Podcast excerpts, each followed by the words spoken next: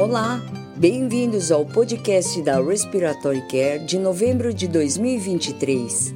Iniciamos com a escolha do nosso editor, Richard Branson, deste mês, abordando a mensuração da pressão motriz ou chamada driving pressure durante a ventilação com pressão de suporte, usando uma retenção inspiratória final.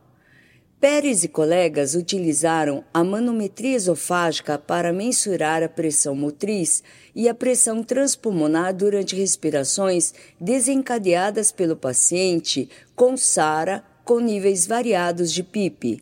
Eles encontraram uma associação entre as duas pressões, com a pressão motriz maior que 15 centímetros sendo o melhor limiar para detectar a pressão transpulmonar maior que 12 centímetros de água. Eles sugerem que a driving pressure, usando uma retenção inspiratória final, pode detectar a pressão transpulmonar excessiva. Zeng e Curtis Poentes fornecem um editorial de acompanhamento, observando que trabalhos anteriores mostraram que a driving pressure sobre a pressão transpulmonar determinada a partir das pressões nas vias aéreas, é de aproximadamente 0,8 em pacientes com doença pulmonar bilateral. Eles também apontam que alterações na complacência abdominal e da parede torácica podem alterar significantemente esta relação. Finalmente, Zeng e Cortes Puentes afirmam que estas pressões não conseguem acompanhar a ventilação regional e o estresse pulmonar focal durante a transição de ventilações controladas para ventilações desencadeadas pelo paciente. Ambos recomendam cautela ao confiar nas mensurações de pressão nas vias aéreas nestas circunstâncias. Em outro estudo, Ren e colaboradores relatam os resultados de sua pesquisa online em dois campi universitários sobre o uso de sistemas eletrônicos de distribuição de nicotina durante a pandemia da Covid-19. Uma universidade estava localizada nos Estados Unidos e a outra na Alemanha. Aproximadamente um terço dos entrevistados usou sistemas eletrônicos de distribuição de nicotina e a maioria relatou o aumento deste uso durante a pandemia. O alívio do estresse e o vício foram os motivos mais comuns para o aumento do uso desses sistemas eletrônicos de distribuição de nicotina, que resulta em dependência de nicotina. O aconselhamento em saúde mental pode ajudar a reduzir este uso, Goodfellow opina que a vaporização, embora anunciada como método potencial para reduzir o uso de cigarros, é frequentemente usada em adição ao fumo tradicional. Ela observa que, em conjunto com os profissionais da saúde mental, os terapeutas respiratórios podem desempenhar um papel importante no aconselhamento dos estudantes para reduzir ou eliminar o vício em sistemas eletrônicos de distribuição de nicotina. Em outro estudo, Nielsen e colegas descrevem o uso da tecnologia automatizada de remoção de secreções em 20 indivíduos ventilados mecanicamente. O cuff do tubo endotraqueal é desinsuflado e insuflado rapidamente durante a inspiração. Nielsen e colegas descobriram que o procedimento da tosse foi eficaz na remoção de secreções em 90% dos indivíduos e o procedimento foi bem tolerado. Os autores sugerem que isso pode substituir a aspiração endotraqueal padrão. Lee fornece comentários revisando vários métodos descritos na literatura para remoção de secreções em pacientes intubados sem ser a aspiração do tubo endotraqueal. Ela explica que a aspiração superficial do tubo endotraqueal é bem tolerada, mas embora essas manobras de tosse sejam promissoras, ainda são necessários mais estudos em humanos. Chiang e colaboradores realizaram um estudo de bancada de aerossóis que escapam durante a aerossol terapia usando diferentes modelos de máscaras. Uma máscara de aerossol, uma máscara modificada sem reinalação, ou seja, sem orifícios de ventilação, e uma máscara filtrada de aerossol com orifícios de ventilação, cobertos por filtros virais em ambos os lados. Chang e colegas descobriram que a máscara filtrada reduziu o aerossol fugitivo e que durante o tratamento os terapeutas respiratórios devem usar equipamentos de proteção individual adequados e evitar ficar paralelamente à cabeça do paciente.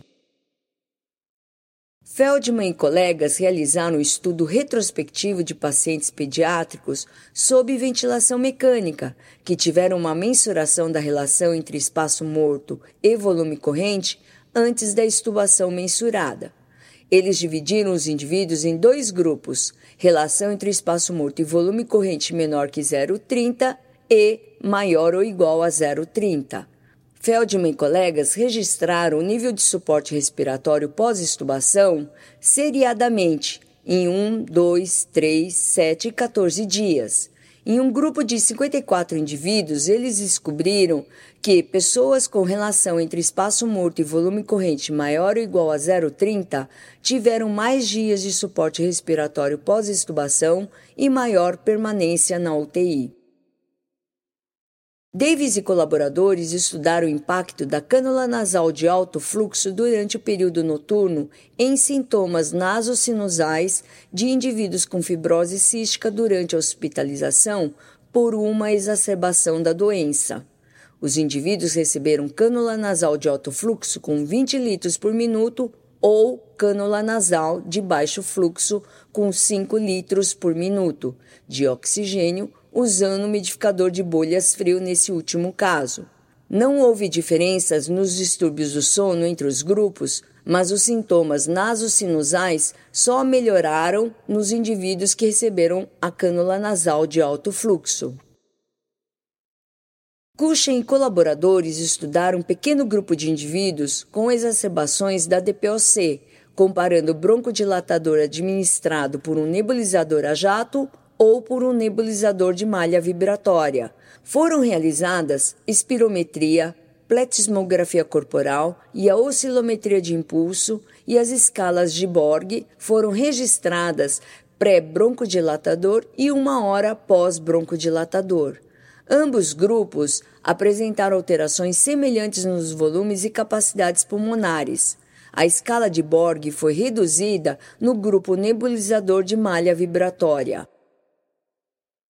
Patrick e colaboradores conduziram o estudo de coorte prospectivo com indivíduos pediátricos e adultos jovens de uma clínica de atenção primária para asma, quanto ao uso de corticosteroides inalados com baixa persistência de recarga de corticosteroides inalados.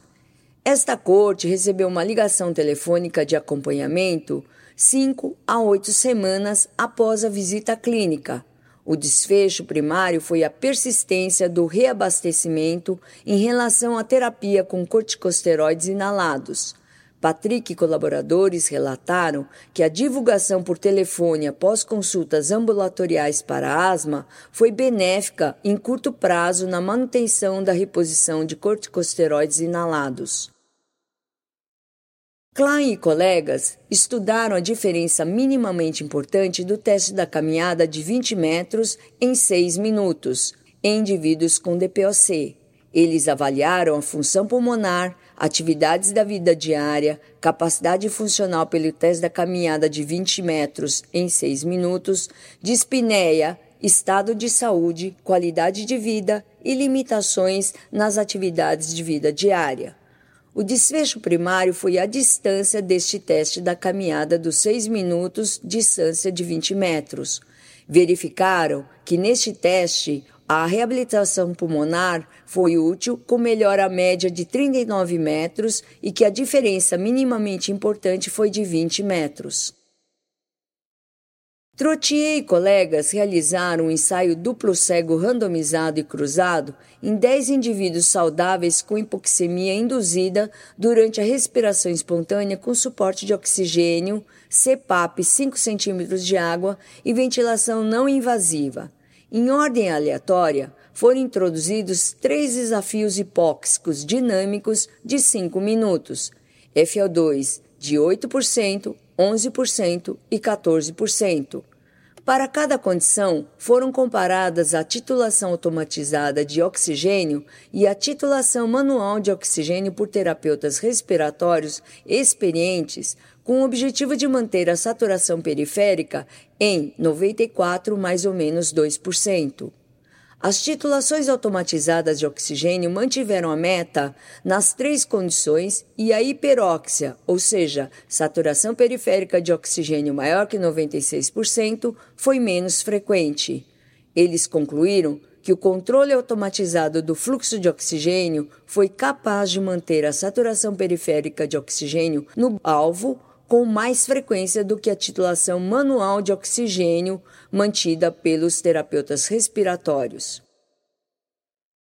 Mari e colaboradores fornecem um breve relatório sobre o método de calibração para registrar a curva pressão-volume do balão esofágico. O método envolve o enchimento do balão em ritmo lento e contínuo, utilizando um processo automático que não requer intervenção humana durante o registro. Michaels e colegas escrevem um breve relato de análise retrospectiva para determinar em indivíduos ventilados mecanicamente que sofrem de infecção por Covid-19 se a mecânica respiratória, o comprometimento da oxigenação, a demografia social e as condições de comorbidades estão associados à mortalidade por todas as causas. Finalmente, publicamos quatro artigos do nosso simpósio, pesquisa e publicação em cuidados respiratórios. Miller contribui com um artigo sobre como escrever um resumo para apresentação em uma reunião científica. Goodfellow fornece um artigo como pesquisar a literatura médica e escrever uma revisão. Hess acrescenta uma revisão da conduta dos relatórios de estudos observacionais e Willis fornece um artigo sobre como apresentar os resultados de sua pesquisa em uma reunião científica. Finalizamos aqui o podcast de novembro de 2023 da revista Respiratory Care. Até breve. Para receber o conteúdo deste podcast e de podcasts anteriores da revista, por favor visite nosso website em www.rcjournal.com você também poderá se inscrever no nosso website para receber os podcasts de futuros volumes da Respiratory Care.